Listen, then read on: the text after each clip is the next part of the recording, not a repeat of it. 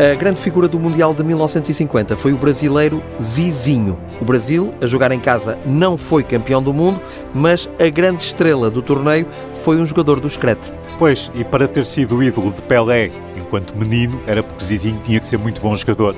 Foi mesmo considerado o melhor jogador brasileiro da era pré-Pelé, a par de Leónidas. O carioca, nascido em 1921, Zizinho, chegou a jogar com Leónidas no Flamengo, foi mesmo um dos primeiros grandes ídolos do clube do Rio de Janeiro, pelo qual foi campeão carioca por três vezes, 42, 43 e 44, sendo este o primeiro tricampeonato do Flamengo.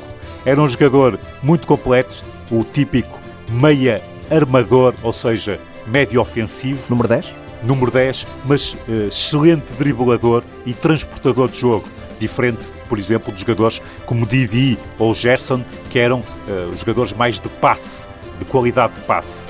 O Zizinho, além de marcar muitos gols, marcou, por exemplo, 31 em 50 jogos pela seleção, fazia também muitas assistências. Por exemplo, nesses 53 jogos pela seleção, fez 32 assistências. Era realmente um jogador que comandava o ataque brasileiro no Mundial de 50 e tinha como colegas na frente de ataque Friaça, Admir, que marcou 9 gols pelo Brasil neste Mundial, Chico e Jair. Mas realmente o grande destaque foi Zizinho pela sua visão de jogo. Ele marcou dois gols também no Mundial de 1950 e comandou a equipa principalmente depois de estar ilusionado nos dois primeiros jogos na fase final de grupos, digamos assim, em que teve participação fundamental nas goleadas à Espanha e à Suécia, ambas por 7-1, e foi Zizinho, digamos que, o grande destaque do Brasil até esse último jogo, em que tudo se desmoronou perante o Uruguai, mas se Jair, Chico